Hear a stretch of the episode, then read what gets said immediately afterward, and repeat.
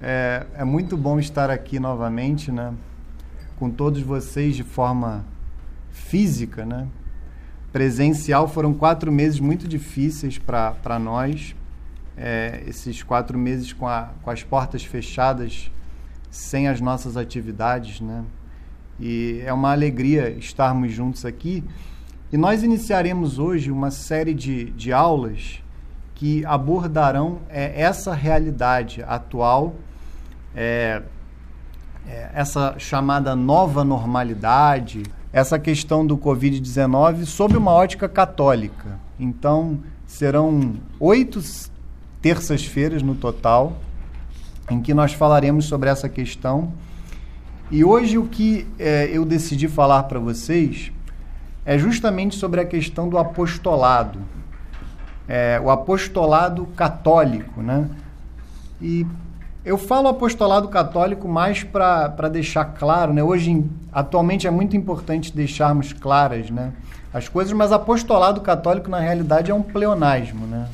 Porque é, não há apostolado fora da Santa Igreja Católica. Quando se fala de apostolado, é apostolado católico, porque a verdade, né? Este envio é, apostolado vem do grego apostelo, né, enviado, é evidente que só envia o Deus verdadeiro, o Deus unitrino, é nosso Senhor Jesus Cristo que nos envia. Então, quando se fala de apostolado, necessariamente é apostolado católico. Mas, por uma questão de, de clareza nesses tempos tão confusos em que vivemos, na aula eu falarei diversas vezes de apostolado católico, mas em que sentido?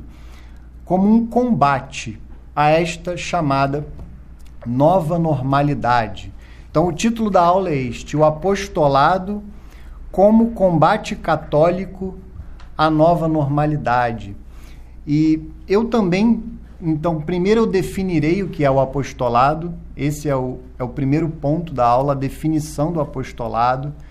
É, e, consequentemente, é claro, quando eu falo de apostolado, é, o exemplo né, que está no meu coração sempre é o Centro Dom Bosco, é o que vivemos no Centro Dom Bosco. É, e claro que darei exemplos nossos aqui e defenderei é, a importância de fazermos apostolado hoje mais até do que nunca. Como é fundamental que tomemos uma dianteira e intensifiquemos a nossa atividade apostólica nesse momento. Nesse momento em que jogam essa realidade da nova normalidade é, nas nossas caras, ou a força, e nos obrigam a, a viver essa aberração chamada nova normalidade. Então, depois de definir o que é o apostolado, é, eu também definirei, é, pelo menos sob uma ótica, o que seria essa nova normalidade, que é uma realidade muito complexa. Eu não falarei aqui da nova normalidade sob uma ótica, para usar um termo que algumas pessoas, é, a meu ver, têm utilizado de maneira exagerada. É, algumas pessoas têm falado muito de um conspiracionismo, como se tudo que se fala hoje fosse teoria da conspiração, é, e a meu ver há um, há um exagero nisso. É, há, há, determinadas pessoas que preferem fechar os olhos para uma realidade que me parece muito evidente é, e tudo para elas que se fala acerca é, da, do Covid-19 seria conspiracionismo, seria uma mania de teoria da conspiração, mas simplesmente para um efeito didático e até para fugir um pouco dessa polêmica, eu não abordaria a nova normalidade sob uma ótica de uma teoria da conspiração, por mais que pessoalmente eu entenda que sim, há pessoas e muitas pessoas mais que desejam mudar as nossas vidas, desejam mudar as nossas existências e fazer com que nós vivamos de uma forma que elas entendem que nós devemos viver. Mas eu não vou abordar a questão sob essa ótica, porque, a meu ver, a nova normalidade não precisa ser abordada sob essa ótica, porque ela já é um fato. Basta sairmos às ruas que nós teremos contato com isso. Basta sairmos para trabalhar, Basta decidirmos sair com as nossas famílias para fazer um passeio que a gente vai ter contato com isso. Então eu não preciso é, defender que se trata de uma conspiração nesta aula de muitas pessoas mais. Eu simplesmente abordarei como um fato e como esse fato afeta o nosso apostolado. Esse é o ponto. A nova normalidade ela mina o nosso apostolado nas suas bases. A nova normalidade ela nos impede de fazer apostolado. Ela mina o apostolado na sua raiz mais profunda. E justamente por isso, para combater a nova normalidade, no meu entendimento, nós precisamos fazer apostolado, mas de uma forma muito clara, é, de uma forma muito intensa. Nós precisamos, de fato, é, com todo o nosso coração, nos lançarmos nesta evangelização, neste apostolado. Então, vamos, em primeiro lugar, definir o que é o apostolado. O que é o apostolado católico? Eu escolhi, como sempre gosto de fazer, uma passagem da Sagrada Escritura, que está no Evangelho de São Lucas, capítulo 5, versículos de 1 a 11, que, a meu ver, aqui há a dinâmica perfeita do que é o apostolado. Eu lerei aqui para vocês. Evangelho de São Lucas, capítulo 5, versículos de 1 a 11. Estando Jesus um dia à margem do lago de Genezaré, o povo se comprimia em redor dele para ouvir a palavra de Deus. Vendo duas barcas estacionadas à beira do lago, pois os pescadores haviam descido delas para consertar as redes, subiu a uma das barcas que era de Simão e pediu-lhe que a afastasse um pouco da terra. E sentado, ensinava da barca o povo. Quando acabou de falar, disse a Simão: Faze-te ao largo e lançai as vossas redes para pescar.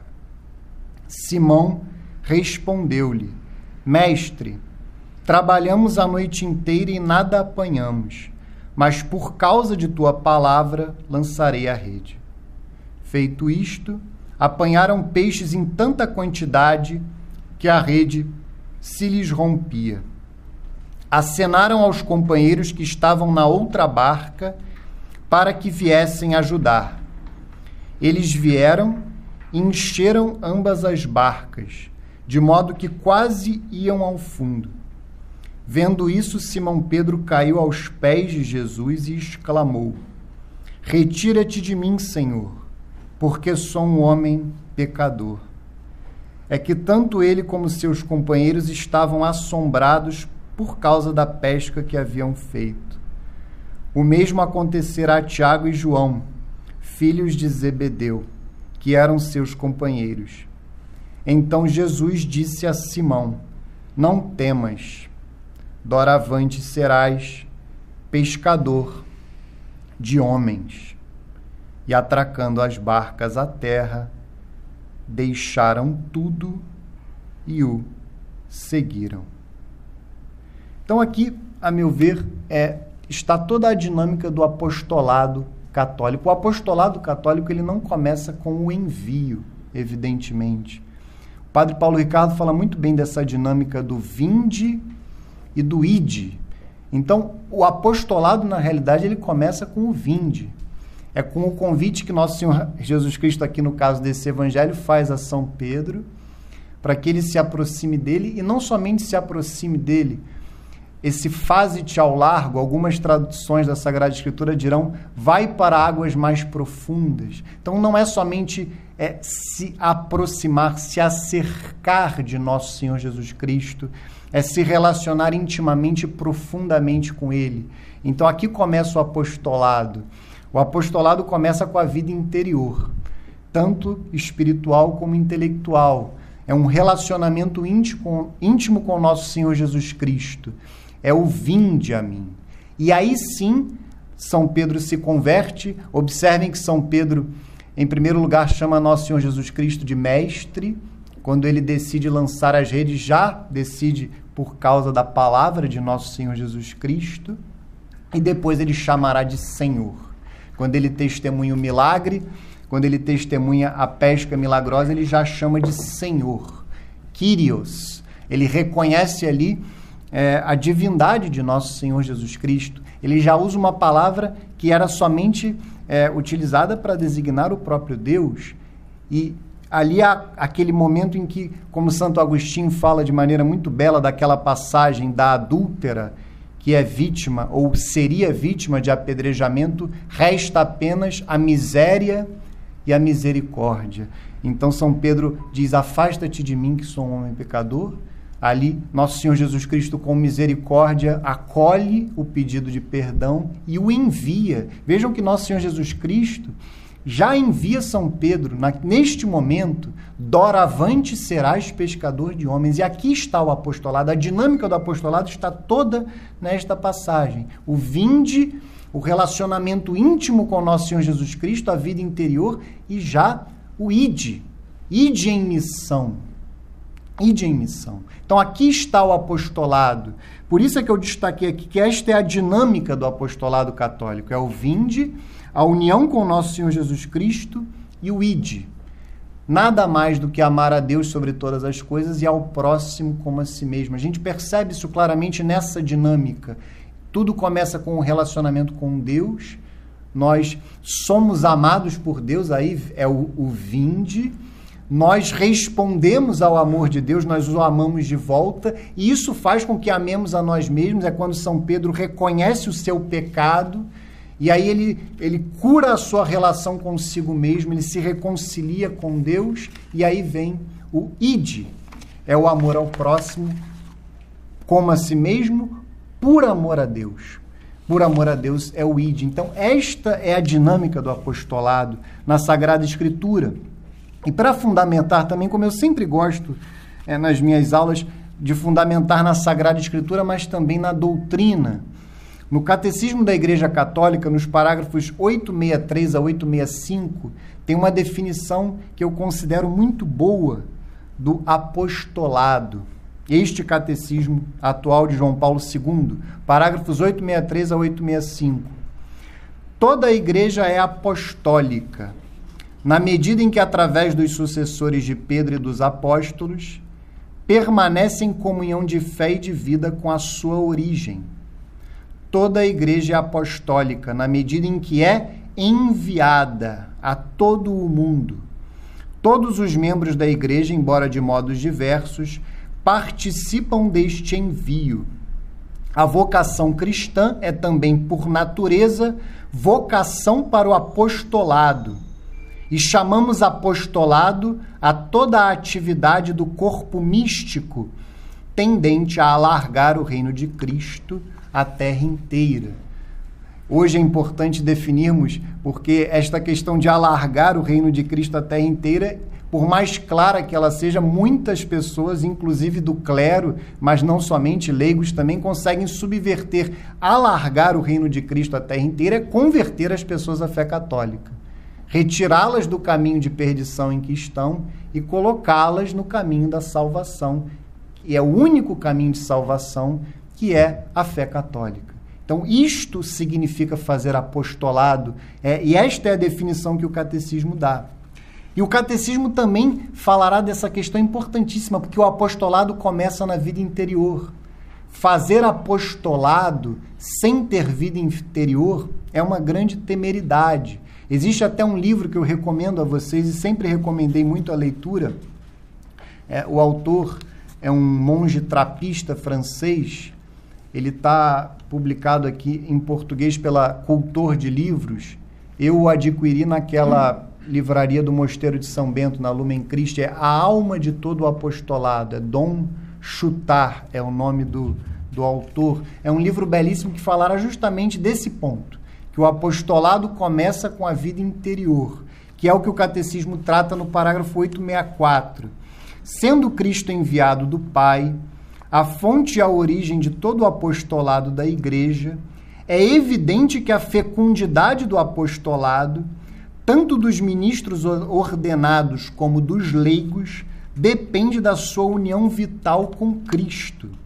Segundo as vocações, as exigências dos tempos e os vários dons do Espírito Santo, o apostolado toma as formas mais diversas, mas é sempre a caridade, aurida principalmente na Eucaristia, que é como que a alma de todo o apostolado. O catecismo usa o mesmo termo é, do título do livro de Dom Chutar. A Igreja é una, santa, católica e apostólica na sua identidade profunda e última, porque é nela que existe desde já e será consumado no fim dos tempos o reino dos céus, o reino de Deus, que veio até nós na pessoa de Cristo e que cresce misteriosamente no coração dos que nele estão incorporados, até a sua plena manifestação escatológica. Então todos os homens por ele resgatados e nele tornados santos e imaculados na presença de Deus no amor, serão reunidos como único povo de Deus, a esposa do Cordeiro, a cidade santa descida do céu de junto de Deus, trazendo em si a glória do mesmo Deus e a muralha da cidade assenta sobre doze alicerces, cada um dos quais tem o nome de um dos doze apóstolos do Cordeiro. Então, essa é a definição do apostolado. Essa citação é do livro do Apocalipse, capítulo 21, versículo 14. Essa é a definição do apostolado que a doutrina dá. Vejam, todos nós somos chamados a fazer apostolado. Todos nós somos enviados em missão. Para quê? para promovermos a fé católica, para convertermos a pessoa fé as pessoas à fé católica, mas este apostolado começa com a vida interior, começa com a união vital com nosso Senhor Jesus Cristo. Como eu falei antes, quando eu falo de vida interior, ela é, se manifesta, ela nós vivemos é, interiormente, tanto espiritual como intelectualmente. É uma só busca de Deus vida espiritual e vida intelectual, para nos unirmos com nosso Senhor Jesus Cristo e aí sim, a partir desta união vital, nosso Senhor Jesus Cristo nos envia em missão. E vejam que o catecismo coloca também a ótica correta, que é o céu. Ele até fala do final dos tempos. Nós fazemos apostolado em vista do céu. É para que as pessoas sejam salvas, é para salvar almas. É para levar as pessoas à fé católica, porque fora da Igreja Católica não há salvação. Então é por isso que nós fazemos apostolado. É por isso que nós defendemos a fé católica, é por isso que nós promovemos a fé. É por isso que quando eu olho uma pessoa, eu preciso, no fundo do meu coração, desejar a fé católica para ela. Mesmo que ela não me dê abertura para dizer isto para ela, mas eu preciso interiormente ter esta convicção. Esta pessoa nasceu para ser católica, então eu faço apostolado com ela. Eu sou, me sinto ali enviado em missão por nosso Senhor Jesus Cristo, e nós fazemos isso enquanto fiéis leigos no, em, nos mais diversos âmbitos das nossas vidas, a começar pelas nossas famílias. O primeiro chamado de um fiel leigo a fazer apostolado é evidente que é na família. No meu caso, pai de família, eu preciso, em primeiríssimo lugar, fazer apostolado com a minha esposa e com os meus filhos, mas também no trabalho, mas também na vida social, também na paróquia e também aqui no Centro Dom Bosco, que é um apostolado no meio da sociedade. Por isso é que eu me alegro tanto de que retornemos, tenhamos retornado hoje às nossas atividades, ou na semana passada. Vejam, com a Santa Missa, o apostolado, a fonte do apostolado é a caridade, sobretudo na Eucaristia. Nós é, realizamos isso de forma muito bela, porque retornamos na última quarta-feira com a Santa Missa. Então foi o retorno. O que é o Centro Dom Bosco? É este apostolado, de fato, de fiéis leigos no meio da sociedade. Estamos aqui no centro do Rio de Janeiro em um apostolado. Qual é o objetivo? É levar as pessoas à fé. É ensinar a fé, promover a fé, converter, nos converter e converter as pessoas, levar as pessoas ao céu. Não há outro objetivo. E esse é o sentido profundo das nossas vidas. A vida de um fiel católico é fazer apostolado. Nós devemos fazer apostolado desde que nós acordamos até o momento em que nós vamos dormir. Quem tem relacionamento comigo no WhatsApp sabe que todo dia de manhã eu mando, já tem alguns anos, a homilia do Padre Paulo Ricardo. Tem gente que pode ficar eu ficaria triste se falasse isso, mas tem gente que pode ficar chateado. Lá vem o chato mandar as mensagens. Não é o bom dia, aquele insuportável bom dia, né? Mas é a homilia do Padre Paulo Ricardo e, eu mando a liturgia diária lá de um aplicativo, é até o aplicativo é, da Canção Nova. Então eu mando a homilia do padre e a liturgia para que a pessoa possa meditar o evangelho, né? Tem lá a leitura, o salmo. No caso do domingo tem duas leituras, mas tem a homilia do padre. E interiormente, é, o que, que eu poderia falar para vocês, sendo bem concreto? Esse pequeno ato de mandar logo de manhã a homilia do padre já me ajuda a acordar com sede de almas. Porque qual é o sentido disso? E eu posso testemunhar para vocês, eu vejo isso muito mais na paróquia, né? O efeito que a, a homilia, principalmente do padre, é claro que a Sagrada Escritura é evidente que muito mais até do que o padre Paulo Ricardo transforma a vida de uma pessoa, mas é, com a homilia, com a explicação de um padre é, de fato virtuoso, um padre que exerce o seu sacerdócio para salvar almas, como é o caso do padre Paulo, o efeito que causa na vida de uma pessoa, um ano ali de homilias de cinco minutos do padre Paulo Ricardo, no domingo são 25 minutos, é impressionante. Você consegue ver na minha paróquia, por exemplo, na minha turma de catequese, o aluno que acompanha, que se torna fã do Padre Paulo, ele muda de vida. É claro que as nossas aulas de catequese também contribuem para isso, mas também a homilia, aquele pequeno ato. Então, é, é isso que eu queria mostrar para vocês. O apostolado ele se faz de pequenos atos também. E até o momento de dormir, quando a gente dorme, faz o nosso exame de consciência, avalia o dia, isto também é apostolado. Porque ali eu peço perdão dos meus pecados e dou graças a Deus pelo, por aquilo que fiz de bom no dia. Mas para quê? Para que Ele me envie novamente em missão no dia seguinte. Para que Ele me envie novamente a fazer apostolado. E por que, que eu estou falando tudo isso? Eu já vou fazer a ponte com a nova normalidade, mas eu preciso continuar com o catecismo. Porque o catecismo da Igreja Católica, quando ele vai falar dos sacramentais, ele fala algo belíssimo. É o parágrafo 1669 do mesmo catecismo, João Paulo II. Vejam que o catecismo falará, e aqui é o ponto chave para que nós possamos verificar como é que a nova normalidade afeta o apostolado na sua raiz. Diz o catecismo: todo batizado é chamado a ser uma bênção e a abençoar. Então, vejam, voltemos à dinâmica do apostolado. Vinde a mim, nosso Senhor nos chama, nós vamos a Ele, mas não somente nos aproximamos, nós o tocamos, nós nos unimos a Ele e vivemos intimamente, nos aprofundamos neste relacionamento, conhecemos nosso Senhor Jesus Cristo, conhecemos a sua doutrina, conhecemos os seus ensinamentos e impregnados de Cristo, ele nos manda, ide a fazer apostolado. Impregnados. Por que, que aqui diz todo batizado é chamado a ser uma bênção? Porque este vinde na vida de um fiel católico se realiza no batismo.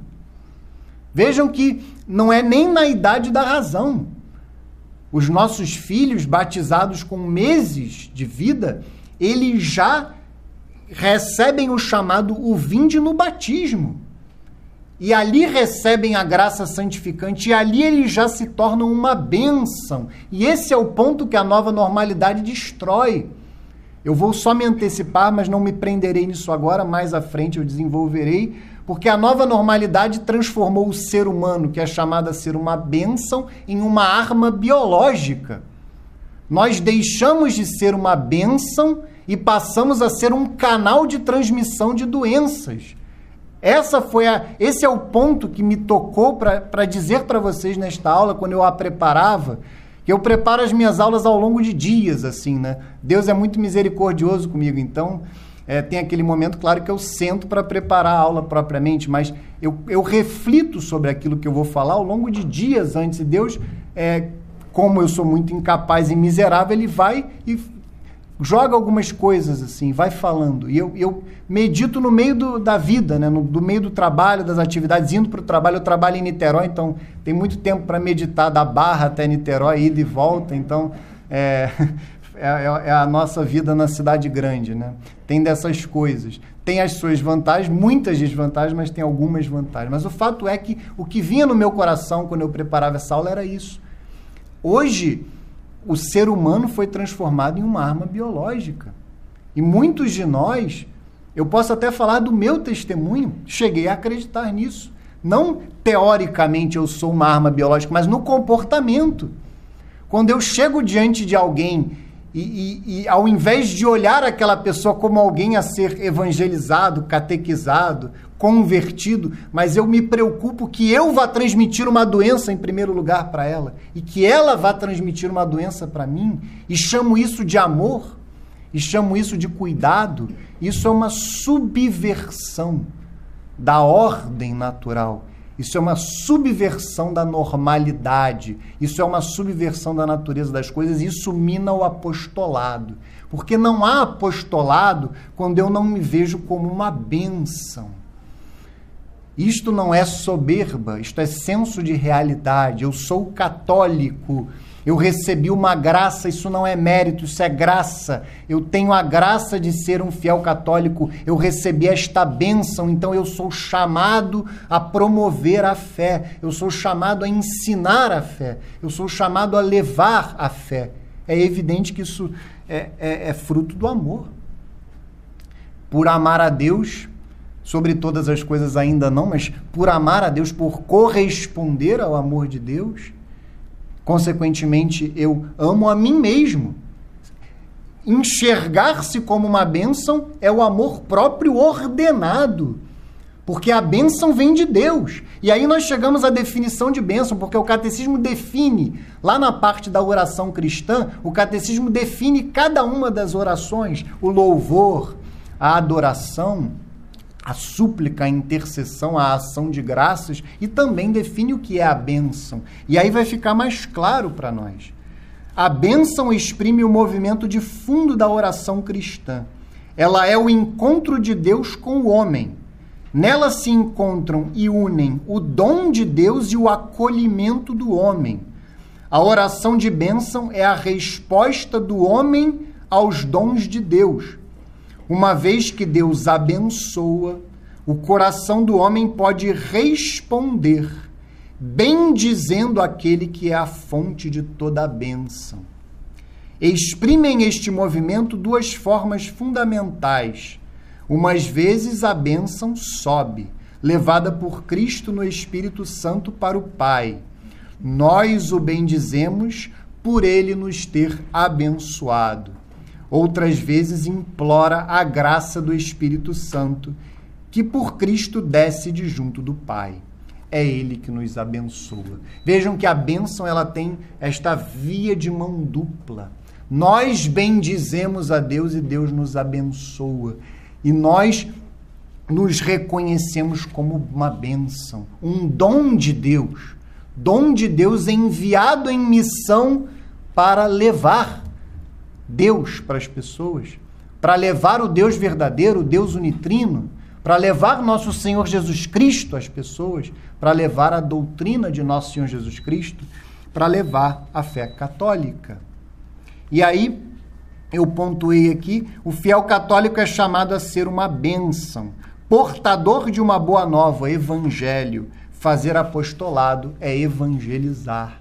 Então, o que, que é evangelho? Qual é a etimologia? Evangelho é boa nova, é boa notícia. O fiel católico ele é chamado a ser cristão, outro Cristo, uma boa notícia.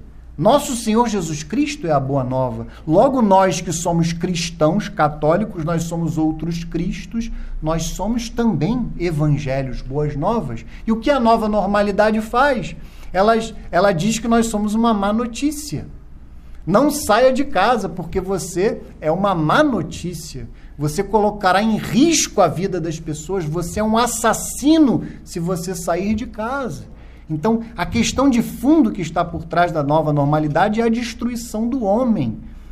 E eu também percebi, quando preparava a aula, que esta história da nova normalidade ela é, ela não é tão recente assim. Ela agora foi, é, ela foi nomeada mas nós já vivemos em torno da nova normalidade há algum tempo.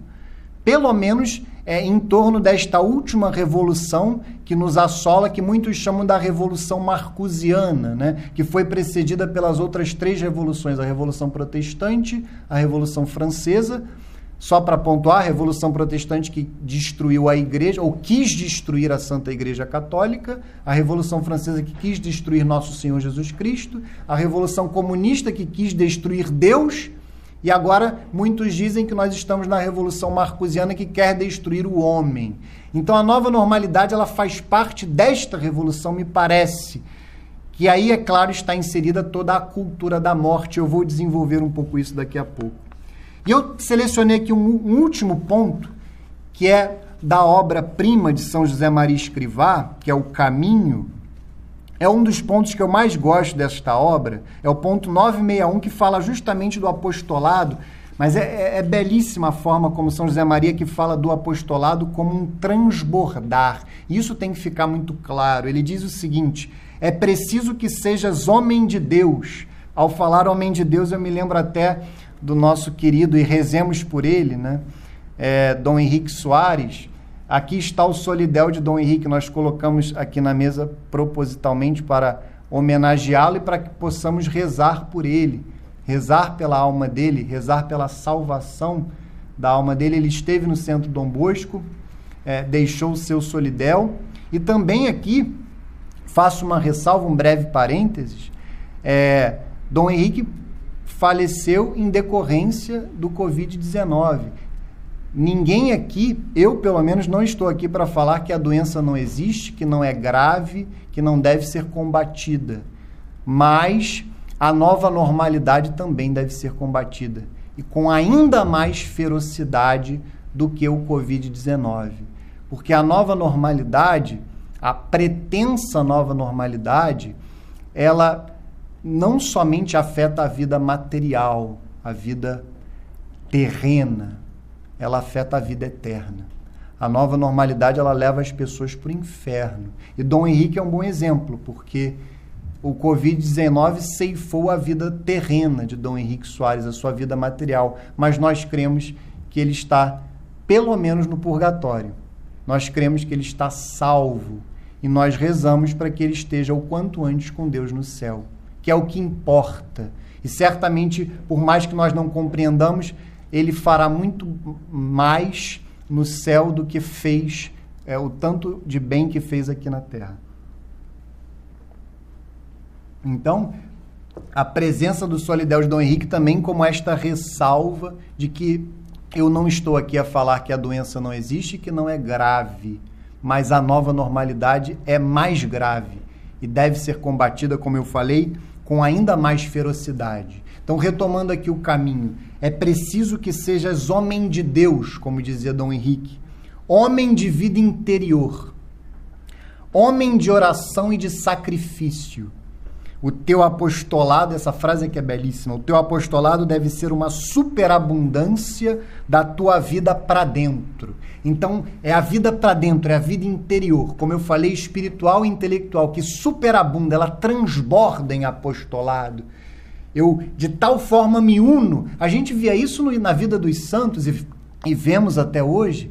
Os santos se uniam de maneira tão íntima a Deus que aquilo transbordava na sua vida, na sua pregação, na sua virtude, e eles convertiam multidões. Então, que o nosso apostolado seja sempre uma superabundância da nossa vida para dentro.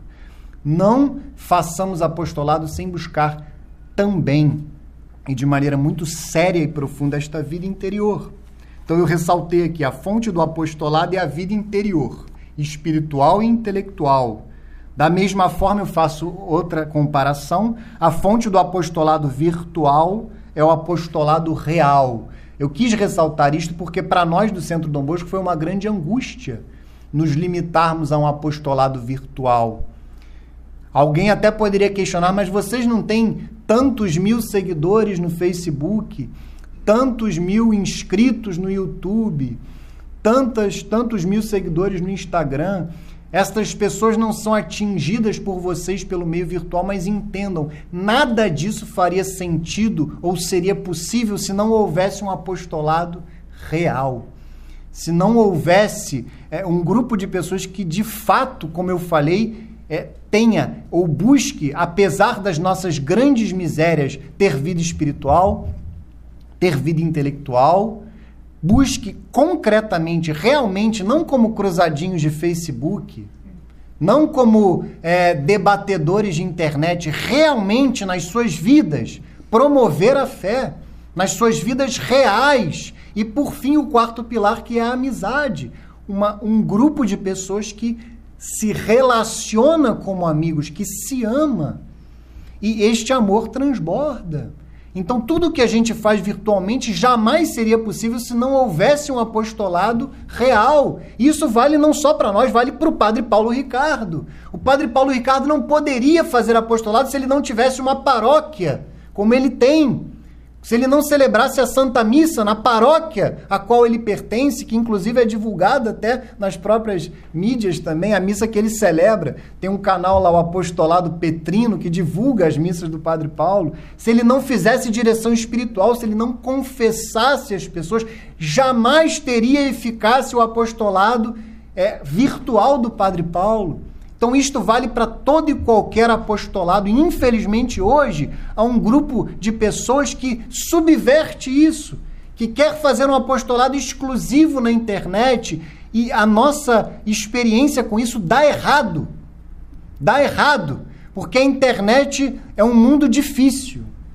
E, e, e na internet é fácil Perdão pela aparente contradição, é um mundo difícil, mas é fácil deixar de enxergar que há um ser humano do outro lado. E nós, é, o, há um membro aqui do Centro Dom Bosco, o Eugênio, eu sempre gosto de dar este mérito a ele, que ele fala que algumas pessoas é, se manifestam na internet, parece que elas estão no Atari, né? É, naqueles joguinhos em que você vai e atira, o fliperama também era assim, né? Você vai matando as pessoas e andando, né?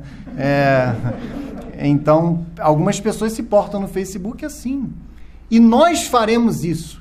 E nós até eventualmente já fizemos isso e tivemos que nos confessar quando nós perdemos esta realidade de que o apostolado virtual é uma superabundância para fazer uma comparação. É evidente que não foi isso que São José Maria Escrivá falou, nem o catecismo, nem a Sagrada Escritura. Na realidade, a, o original é que a vida interior superabunda no apostolado, mas eu faço aqui só um paralelo. O apostolado real superabunda no apostolado virtual, porque de fato os meios é, eletrônicos são têm uma potência enorme para a promoção da fé, para a pregação, a evangelização, a catequese. Mas se isso não tiver como base um apostolado real, que é isso que nós vivemos aqui agora, neste momento, não vai dar certo. Vai ruir em algum momento é, e será uma tragédia. Eu coloquei aqui até inspirado numa expressão, eu tenho lido eu li recentemente, um, concluí semana passada um livro do gigante Gustavo Corsão e ele fala muito dessa expressão, a igreja do verbo encarnado. Então eu coloquei aqui, a igreja do verbo encarnado, Deus que se fez homem, não pode se resumir às realidades virtuais. Nós precisamos tocar em Deus e sermos tocados por Ele.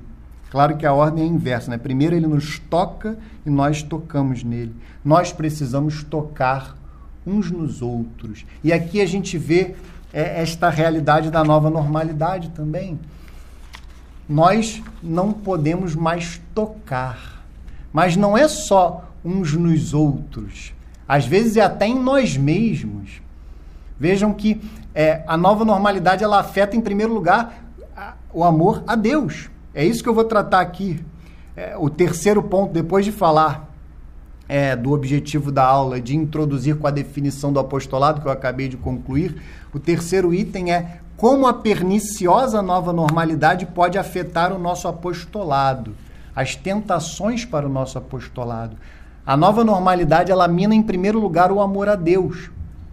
E como foram angustiantes esses últimos meses com as igrejas fechadas eu posso dizer para vocês, há pessoas que se relacionaram muito bem com os meios virtuais, mas eu comecei pessoalmente, eu não falo do vizinho, do cara da esquina, eu estou falando de mim. Eu comecei a tomar nojo, asco mesmo, e é uma, uma sensação horrível de transmissões, de, de, de uma realidade que eu queria estar presente e não assistir pelo computador, pelo celular, pela televisão.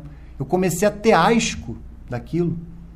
E, e, me fez muito mal, começou a abalar a minha fé.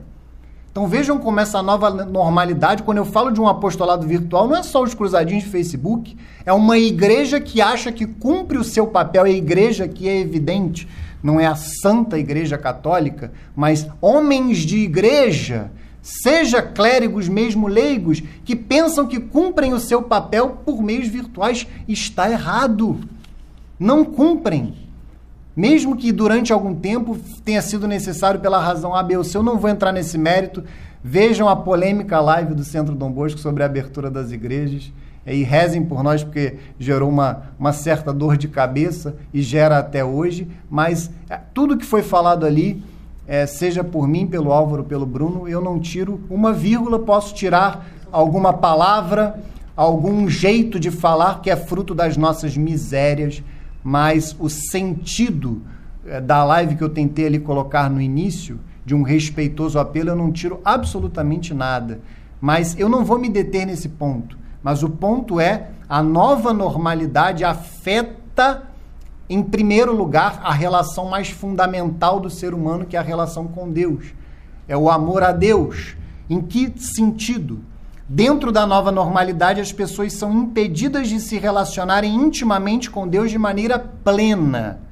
Por exemplo, através do fechamento das igrejas, da falta dos sacramentos e da devida assistência espiritual aos fiéis.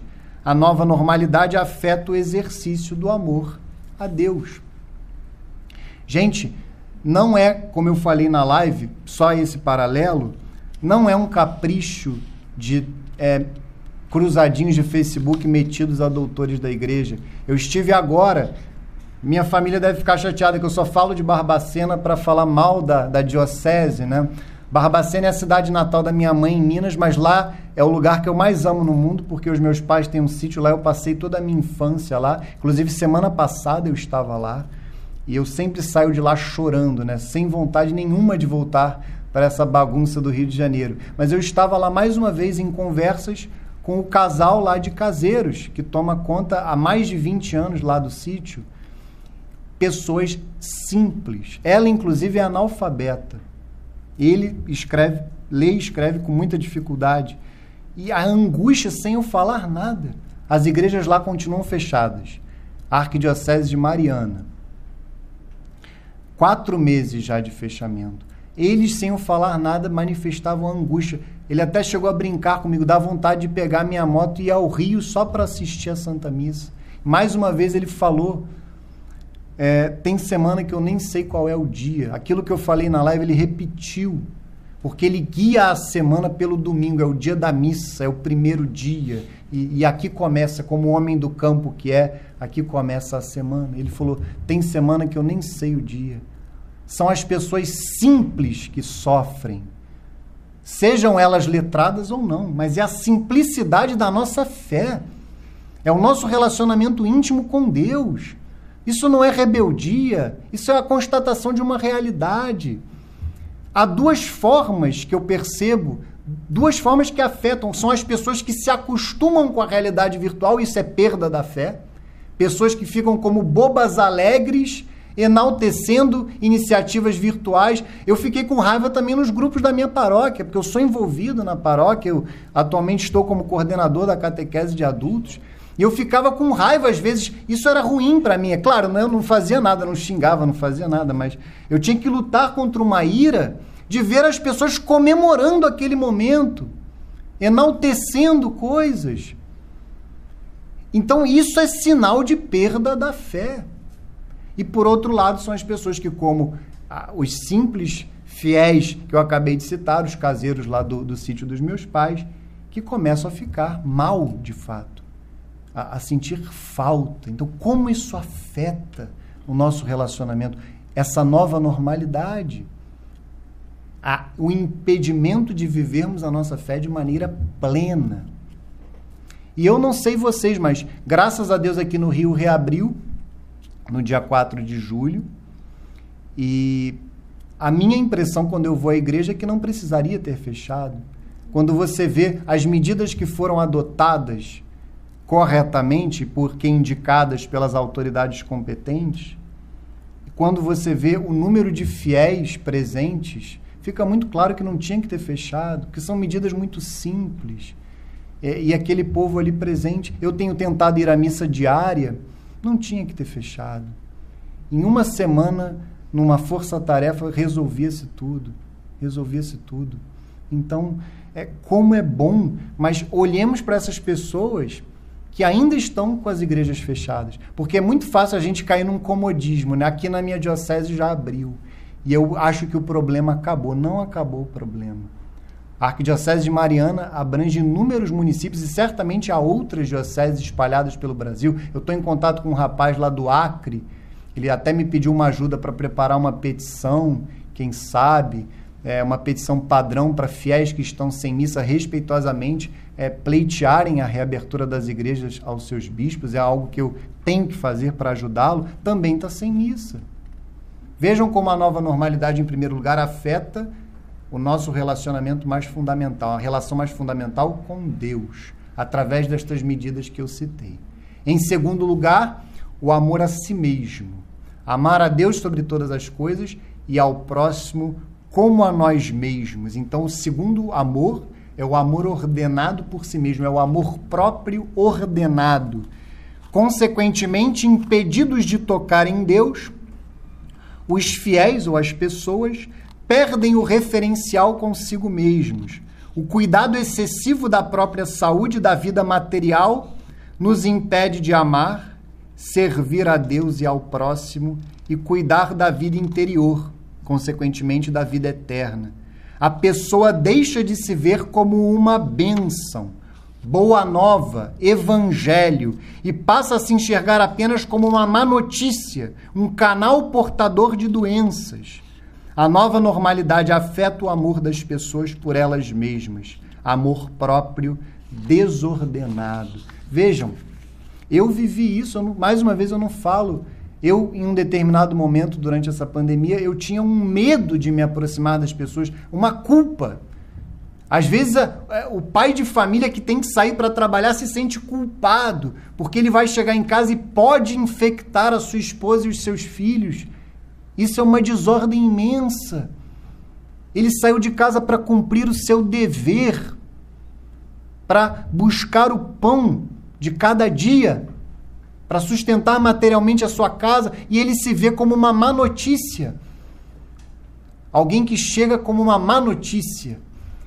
E ele nem se toca, ele tira toda a sua roupa, até peca contra a modéstia, tira toda a sua roupa na porta de casa, fica nu, é visto pelos vizinhos e corre para o banho, nem beija a esposa.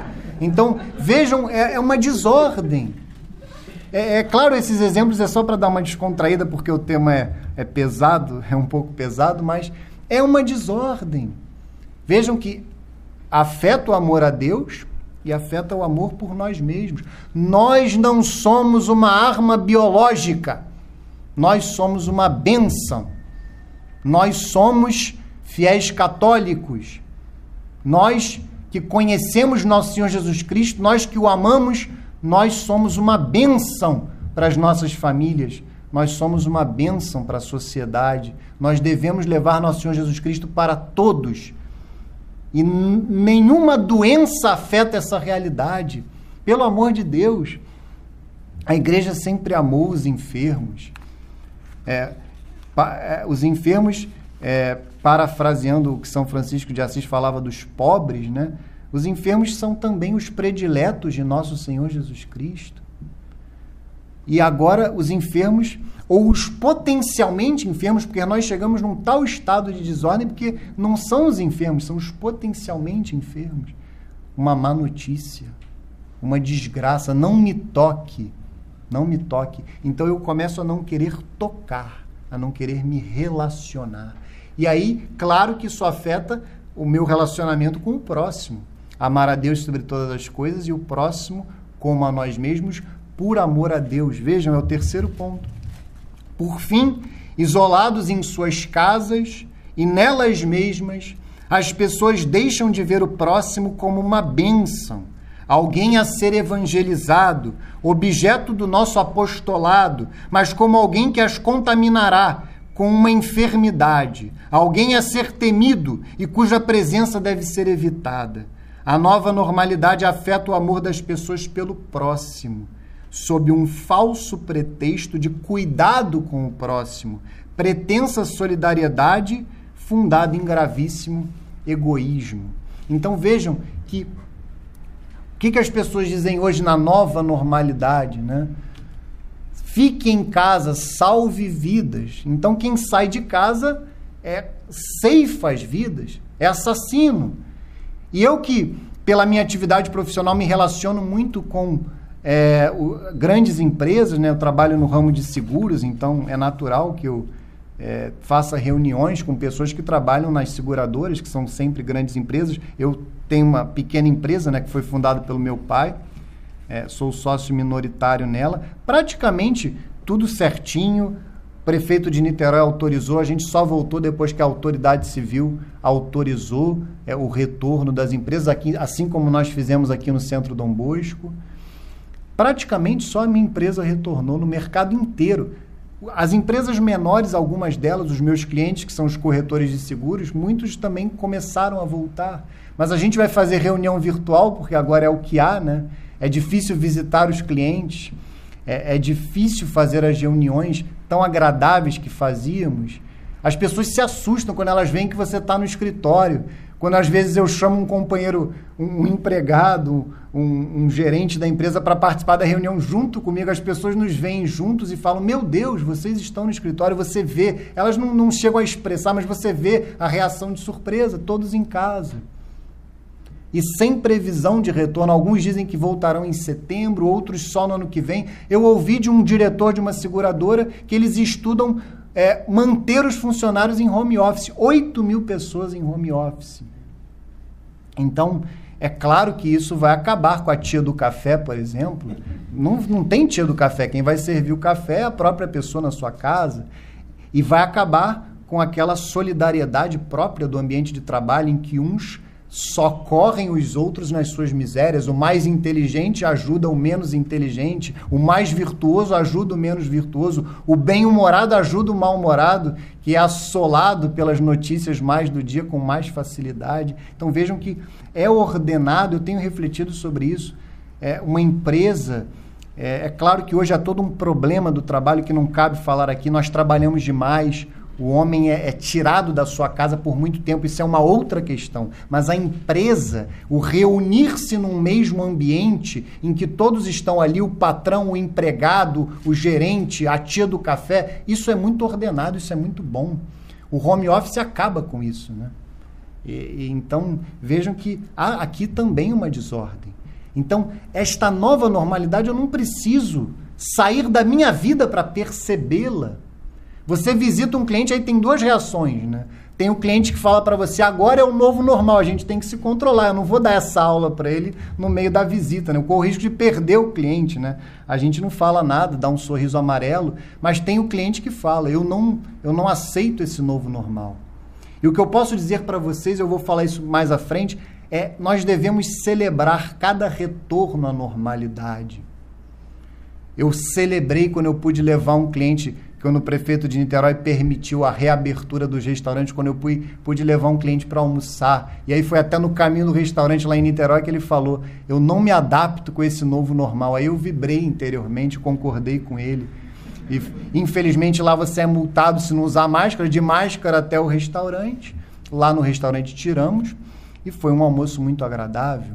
Então, percebam, celebrar cada retorno. Essa semana eu voltei a almoçar na rua, que eu estava pedindo a comida, ao invés de pedir no mesmo restaurante, eu fui almoçar no restaurante, com todas as restrições, mas nós precisamos celebrar cada retorno à normalidade. Eu vou falar um pouco mais disso agora, quando eu falar do apostolado como combate católico à nova normalidade. Porque percebam que a nova normalidade ceifa o apostolado. Porque se eu não me reconheço como uma benção, eu não vou fazer apostolado. Se eu me reconheço como uma arma biológica, como uma má notícia, eu não farei apostolado. Eu sequer chegarei na pessoa. Eu sequer me relacionarei com ela. Vejam que ceifa na origem, na relação com Deus. Depois comigo mesmo e com o próximo. Então não há apostolado na nova normalidade, nesta realidade perniciosa. E algo que eu preciso falar também: a, a palavra nova normalidade é uma contradição, é um paradoxo, porque se é normal, não é novo. Se é normal, é desde o princípio. É, penso eu que sim. Não há novo normal. As circunstâncias mudam ao longo da história, mas o normal é aquilo que está de acordo com a natureza das coisas. E aí é que eu faço a ressalva de que o novo normal já está presente com a cultura da morte. Porque o que é o normal? Olhemos para a vida, olhemos para a família.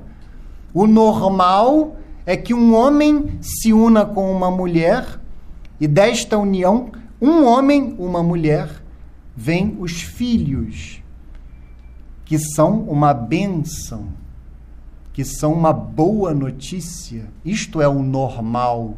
E o que, que a cultura da morte tem feito, lançado nas nossas caras? É o novo normal.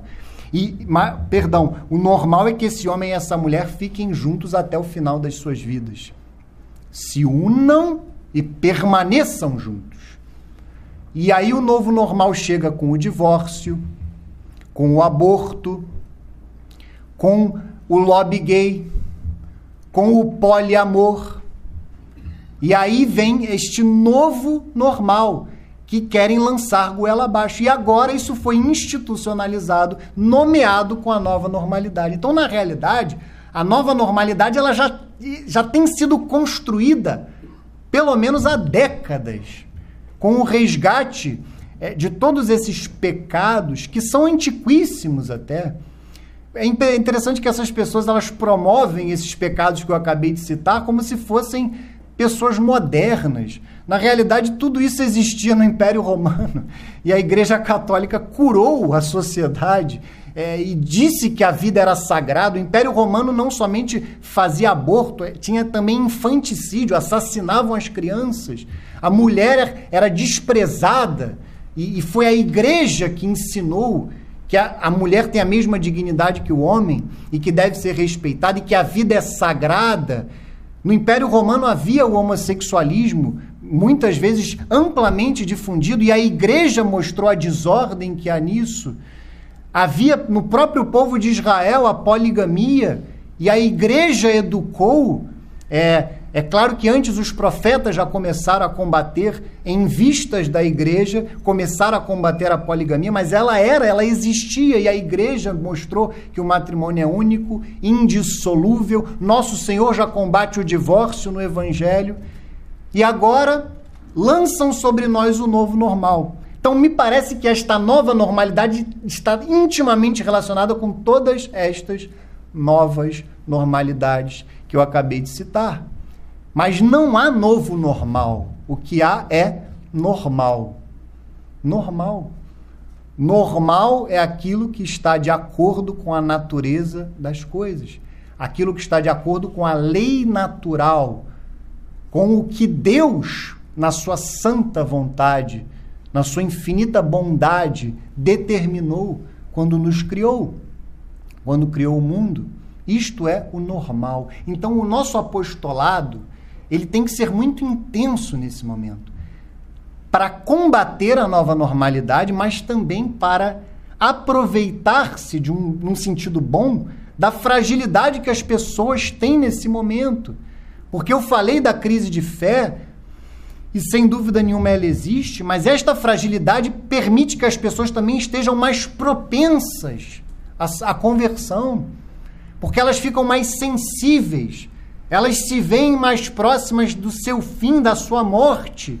Quantas pessoas se convertem em meio a doenças na sua história? Então, esse é um momento em que a gente tem que fazer muito apostolado. Nós fizemos uma carreata é, a, a, durante é, esses últimos meses, aqui, centro e início ali da Zona Sul, Glória, Largo do Machado, fora os xingamentos né, dos inimigos, que não foram poucos é, até ovos e pedras jogaram, tomates, né? Mas a quantidade de pessoas que se sensibilizaram, que vocês, nós víamos, é que elas estavam em sofrimento e necessitadas de uma oração. Ao ouvir simplesmente os Pai Nossos, as Ave Marias, estas pessoas é, se chegavam nas janelas, choravam, se aproximavam. E, e, e, isso foi muito belo. Então, esse é um momento importantíssimo para fazermos apostolado. Esse é um momento próprio para combatermos esta nova normalidade, mas para levarmos a fé às pessoas que estão tão frágeis, para levarmos a fé a estas pessoas que se veem próximas do seu fim e certamente estão mais sensíveis a isso. Então eu elenquei aqui algumas atitudes que eu entendo que nós devemos promover com o nosso apostolado para combater justamente esta perniciosa, esta demoníaca nova normalidade. Diante desse quadro dramático, nós precisamos combater a nova normalidade. A principal das doenças, vejam, não é a única, mas a principal das doenças, de forma católica, através da nossa vida apostólica, do nosso apostolado, que deve ser sempre fundado em intensa vida interior tanto espiritual como intelectual, as duas unidas em uma só busca de Deus, como eu falei. Contra a nova normalidade, o nosso apostolado deve ser mais intenso e presente do que nunca. Um apostolado real, público e que se manifesta em todos os âmbitos das nossas vidas: família, trabalho, sociedade. Nós devemos buscar uma unidade de vida em torno dos nossos apostolados. Contra a nova normalidade, o combate católico se opera na vida cotidiana. O combate católico através das atividades físicas, entendam, da presença, celebração de cada pequeno retorno à normalidade de uma vida digna e justa. Nós precisamos, em primeiro lugar, fazer um apostolado da presença. Não deixaremos as atividades virtuais. Eu, por exemplo, é, amo ser catequista, amo dar catequese, tenho ainda que dar catequese virtualmente. Até tenho tentado vincular as aulas que eu gravo para minha paróquia no, no, YouTube do Centro Dom Bosco. É, atualmente são aulas sobre os Dez Mandamentos. Mas é esta necessidade, como nós fazemos hoje, do retorno da presença. Atividades presenciais. Quando eu falo de atividades físicas, é isto, não é simplesmente fazer exercício, atividades presenciais. Celebrar cada retorno. Quando eu voltei, por exemplo, a visitar os meus pais, porque eu caí neste erro, eu esqueci de citar este exemplo. Eu, o meu pai é fumante, né? Meu pai fuma dois maços de cigarro por dia. E a minha mãe idosa, mas idosa bem jovem, né? É, acabou de fazer 60 anos, mas eu comecei a temer estar com os meus pais, a me ver como uma má notícia para os meus pais, a supostamente protegê-los, mas na realidade o que eu percebi é que eu passei a deixar de honrá-los, honrá-los com a minha presença, com o meu carinho, com o meu amor. Depois a gente começou a se encontrar é, em lugares abertos com os filhos, né, netos deles foi muito bom. Mas o momento assim que me marcou mais foi quando eu sentei com meu pai para ver um jogo de futebol. Providencialmente a minha mãe pegou os meus filhos, a minha esposa decidiu ficar em casa que ela tinha que fazer uma faxina, às vezes ela reserva o final de semana para isso. E a minha mãe levou os meus filhos para brincar com os filhos da minha irmã, e eu fiquei ali com meu pai vendo o péssimo jogo do Botafogo com o Fluminense, foi 0 a 0, o Botafogo foi eliminado, que é o meu time do coração. E apesar disso, foi um momento de muita alegria, porque eu estava voltando a fazer algo normal. Sentar do lado do meu pai num sofá para assistir um jogo do nosso Botafogo. Quando eu voltei, por exemplo, um hábito, hábito simples, esse, esse eu não demorei muito não. não. Não fiz a minha esposa sofrer diferente de outros membros aqui do Centro Dom Bosco que demoraram muito a voltar a cortar o cabelo, né? Mas quando eu voltei a cortar o cabelo, é, foi uma alegria é, só de sentar ali para cortar o cabelo. Então, é isso que eu entendo que esse, o nosso apostolado tem que começar aí, na vida ordinária, na vida cotidiana. Voltar a tocar nas pessoas que nós amamos, voltar a, a celebrar esses momentos. A pandemia, é, eu nem queria usar esse termo porque há toda uma polêmica em torno se é pandemia, se não é. De fato, a doença existe, mas não se sabe se é pandemia, se não é. Eu falei, mas o fato é que ela existe, a doença existe, mas e é um mal, mas eu penso que esse é um bem que Deus pode tirar deste mal. Nós valorizarmos mais esses pequenos acontecimentos do dia como acontecimentos próprios para fazer apostolado, para nos relacionarmos com Deus, com as pessoas. É, é importante falarmos também. É, eu vi até alguns padres que se manifestaram nas redes sociais quando as igrejas reabriram, reabriram. Ah, a missa diária aqui está vazia, os fiéis reclamaram tanto. É, seria bom que, de fato, é, sem dar toda a razão, porque eu não concordo muito com essas manifestações, mas o fato é que vamos voltar também a tocar mais em nosso Senhor, a visitar mais o Santíssimo Sacramento, quem sabe irmos, assistirmos mais à Santa Missa do que fazíamos antes, rezarmos o terço na igreja, já que lutamos tanto pela reabertura da igreja, que frequentemos mais a igreja no sentido físico da palavra e, e, celebrar cada um desses acontecimentos. Quando eu voltei a trabalhar, foi uma alegria. Quando a minha empresa reabriu, eu estava mal na minha casa. É muito difícil trabalhar. Eu tenho dois filhos pequenos. É difícil. Por mais que eventualmente a gente se tranque no quarto, é, os sons chegam. É, e não é tão fácil assim. E não só pelos filhos. É, eu creio que o homem tem um pouco essa necessidade de sair, né? Sem dizer que a mulher não tem, também tem, mas talvez um pouco menos. Mas o homem ele tem essa necessidade de sair para caçar, para buscar o pão de cada dia. E me fez mal esse confinamento. Quando eu fui para minha empresa, quando ela reabriu, foi uma alegria.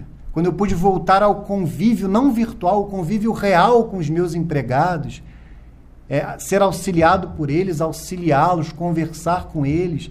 Eu tenho um projeto antigo aí de dar catequese no ambiente de trabalho que eu estou pensando agora em tomar vergonha na cara, em implementar, é claro que é facultativo, mas quem sabe fazer um apostolado mais direto no ambiente de trabalho. Mas vamos celebrar cada um desses acontecimentos. Não é, vamos resistir à vida virtual com a vida real, com a vida presente, com essa presença real. Combate católico ao fechamento das igrejas bem como a interrupção dos sacramentos e da devida assistência espiritual dos fiéis, defesa dos direitos de Deus e dos fiéis católicos. Eu quis colocar, esse é o único ponto que eu vou ressaltar, que eu já falei até demais sobre essa questão hoje. Quando a gente defende a reabertura das igrejas, o retorno dos sacramentos, em primeiro lugar, nós defendemos os direitos de Deus. Isso tem que ficar muito claro. Porque nas nossas casas e virtualmente, nós não prestamos o culto devido a Deus. Então não é uma defesa de um capricho pessoal, é a defesa dos direitos de Deus. E claro, se eu tenho um direito, se Deus tem um direito que na, na realidade é um dever meu, claro, para com Deus, é evidente que isto é um direito meu com relação às outras pessoas e com relação à sociedade. Eu tenho de fato um direito de prestar o culto devido a Deus, não diante de Deus, mas diante do próximo, diante da sociedade, das autoridades civis e até eclesiásticas. Então, vamos com o devido respeito. É importantíssimo que não relaxemos na nossa alegria de estarmos com a igreja aberta. Pensemos nos nossos irmãos espalhados pelo Brasil e pelo mundo que ainda estão com as igrejas fechadas e combatamos esta realidade. Combate católico às ameaças à vida humana, à família e à sociedade civil. Reunião das famílias, defesa, defesa da vida da família e da sociedade Nesta nova normalidade, como eu fiz essa relação há pouco, muitos projetos de lei chegam ao Congresso, aos parlamentos, para descriminalizarem o aborto, para regulamentarem a ideologia de gênero, e é fundamental que combatamos, mas mais uma vez, esse combate começa na minha família. A abertura à vida que os casais devem ter, a defesa da vida através de uma educação católica dos filhos, através do amor dos esposos, e isto deve transbordar, claro, para uma defesa intransigente da vida e da família natural, na sociedade, é claro. Combate católico às ameaças ao trabalho, defesa dos profissionais, patrões empregados e autônomos, santificação do trabalho. Como eu falei agora, foi uma alegria retornar ao trabalho. Então, o, o trabalho é uma realidade natural do homem. No Gênesis, por mais que o seu Madruga diga né, que não há trabalho ruim, o ruim é ter de trabalhar, né, a frase é muito engraçada, mas é, é um equívoco grave, porque no Gênesis está muito claro: dominai a terra e submetei-a antes do pecado original. Na realidade, o que o pecado original fez foi tornar o trabalho árduo, penoso, com o suor do teu rosto tirará o sustento da terra, mas o trabalho é algo próprio da natureza. Então, é um momento muito propício para combatermos, exercermos o nosso apostolado no trabalho, através de um trabalho digno, através da santificação do trabalho. O próprio São José Maria Escrivá, ele fala que a santificação do trabalho tem três vetores: a santificação da própria atividade que eu desenvolvo, a minha santificação através do trabalho, mas a santificação das pessoas que trabalham comigo. Isso é apostolado. Levar a fé católica, converter as pessoas à fé católica e nos convertermos sempre. Combate católico ao isolamento social forçado. Defesa da vida social. Apostolado nas ruas. O Centro Dom Bosco começará a partir de agosto, já fizemos no mês passado, em junho a fazer um apostolado nas ruas com o Santo Rosário, a cruz, Nossa Senhora, o nosso Pai São João Bosco, mas a ideia é que nos reunamos sempre numa praça, de preferência uma praça que tem uma igreja em frente. E a ideia é começarmos no dia 15 de agosto, já estão todos convidados. A princípio será, e será um sábado, né, às 10 da manhã, no Largo do Machado. Será um combate tanto, porque aquela região ali não é fácil, com todo respeito às pessoas que moram lá. Mas aquela região, pela experiência da carreata, não é fácil. Então a ideia é às 10 da manhã, uma vez por mês, é claro que não vai ser só na Zona Sul, Tijuca, subúrbio, Zona Oeste, Zona Norte, Ilha do Governador, onde houver uma praça, é importante que uma vez por mês nos reunamos para fazer esse apostolado na rua. Um padre falou numa homilia recentemente, isso tocou o meu coração. O catolicismo ele precisa voltar ao espaço público. Ele precisa reconquistar as ruas. Então é isso que nós faremos. Numa moda, de uma forma tradicional, aquele megafonezinho, sujeito parado do lado com a cruz, com Nossa Senhora, e não é um exibicionismo, é para salvar as almas, é para glorificar a Deus e salvar as almas. Redescoberta das atividades ao ar livre, a pandemia também teve esse bem que saiu desse mal redescobrimos a importância da própria atividade física, de um exercício, ou mesmo de atividades ao ar livre, de lazer saudável com a família e com os amigos. A beleza na vida do campo, da vida no campo. Quantas pessoas têm conversado comigo é, que têm pensado, têm refletido sobre a, a ordem que há na vida do campo e a beleza que há na vida no campo? É, é algo que eu penso que é algo que nós devemos refletir, é, sem dúvida nenhuma. Então vejam que são pequenas graças ou grandes graças que Deus derramou sobre nós nesse momento tão difícil. Será muito importante que retomemos também a vida social aqui no Centro Dom Bosco. Depois das aulas, a gente sempre procura é, ter um momento social. Hoje a gente deve sair para tomar um chopp. Então é sempre um momento de conversar, de estreitar a amizade. A gente precisa redescobrir isso e valorizar isso. É importantíssimo é fundamental. Combate católico à censura injusta, fruto da ditadura do politicamente correto, do respeito humano e da prudência da carne. Defesa da fé católica, apologética, pregação, evangelização, catequese, ensino da doutrina. É um momento de fazermos este apostolado. É claro, eu não vou entrar aqui no mérito das máscaras, que cada vez são mais incômodas para mim. Mas eu não vou entrar nesse mérito. O fato é que a máscara ela também tem um sinal de um cala-boca é, e também de uma deformidade. Você ver uma pessoa de máscara traz uma sensação ruim, porque você não vê é, o, o, sorriso dela. É, é, você parece uma realidade deformada e também te impede de falar. Então, sem dúvida nenhuma, nós católicos, as pessoas querem nos calar.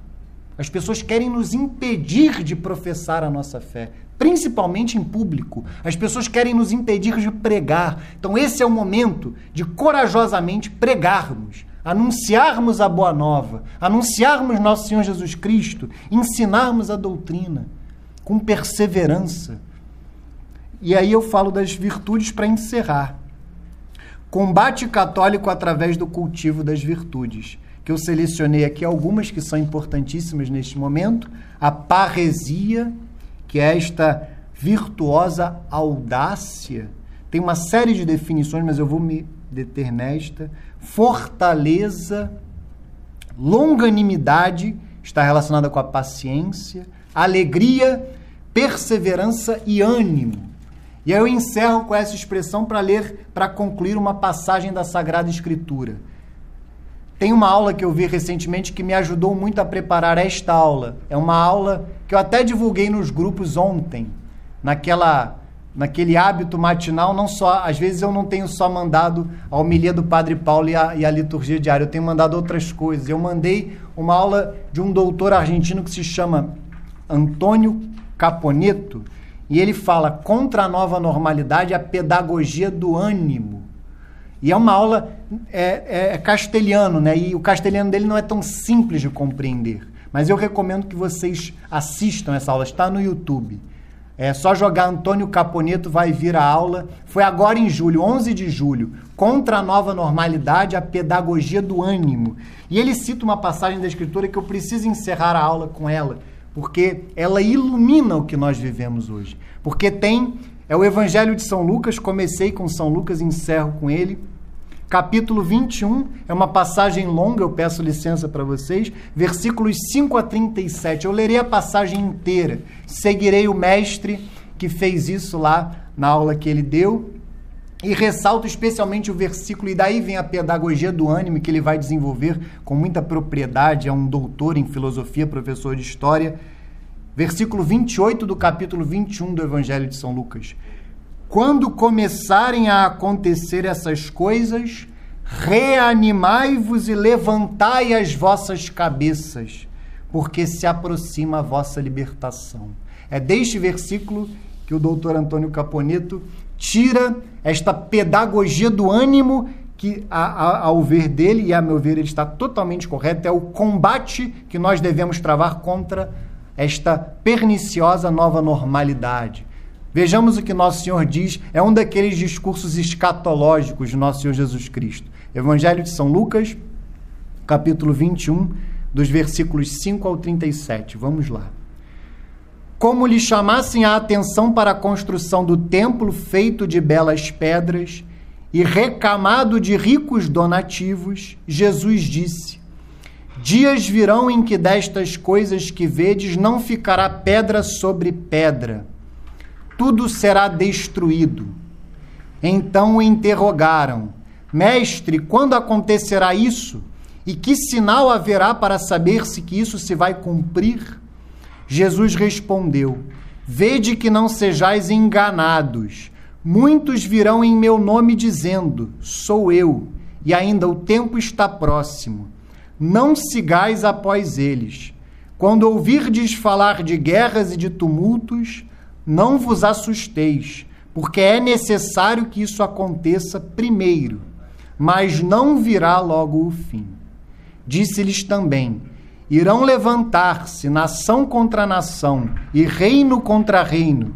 Haverá grandes terremotos por várias partes, fomes e pestes, e aparecerão fenômenos espantosos no céu mas antes de tudo isso vos lançarão as mãos e vos perseguirão, entregando-vos às sinagogas e aos cárceres, levando-vos à presença dos reis e dos governadores, por causa de mim. Isso vos acontecerá para que vos sirva de testemunho. Gravai bem no vosso espírito. Não prepareis vossa defesa, porque eu vos darei uma palavra cheia de sabedoria a qual não poderão resistir, nem contradizer os vossos adversários. Sereis entregues até por vossos pais, vossos irmãos, vossos parentes e vossos amigos, e matarão muitos de vós. Sereis odiados por todos por causa do meu nome. Entretanto, não se perderá um só cabeço, cabelo de vossa cabeça.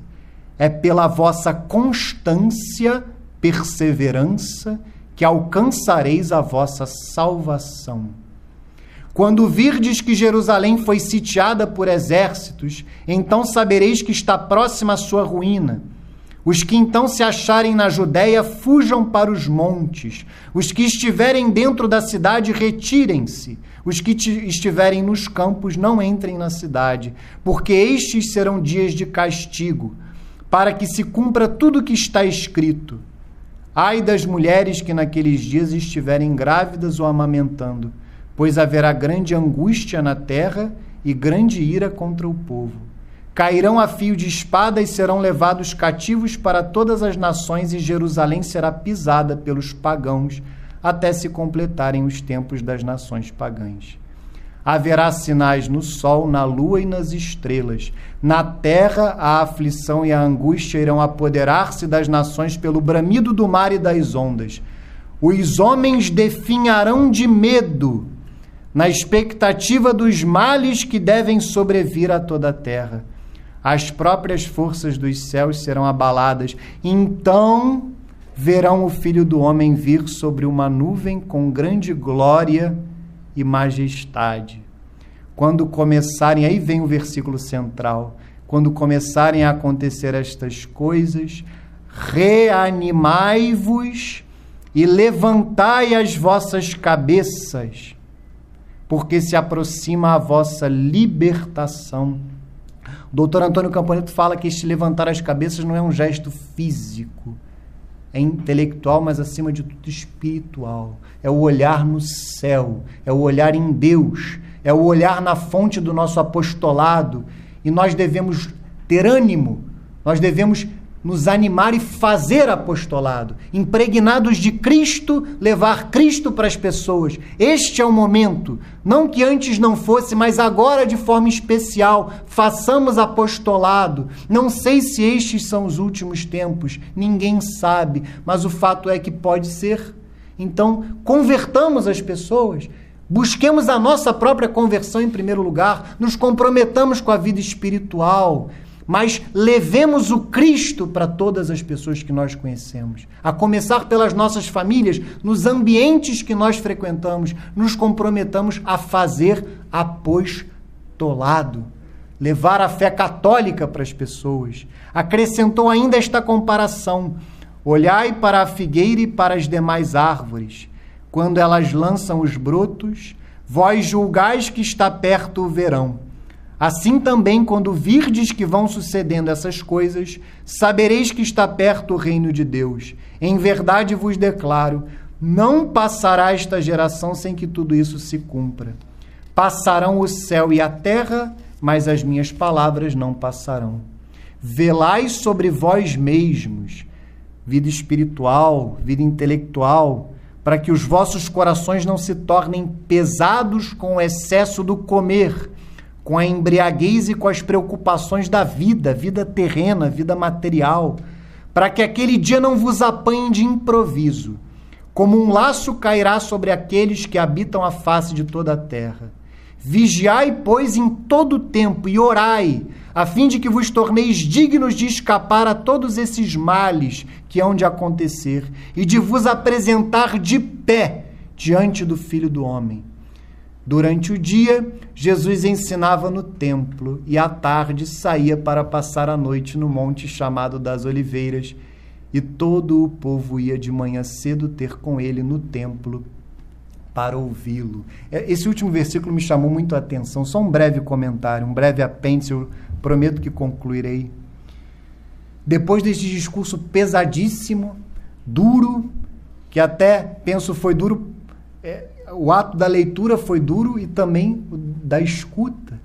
Mas este, este capítulo se encerra com um versículo singelo, olha que beleza, cotidiano, simples, eu repetirei. Durante o dia, a rotina de Nosso Senhor.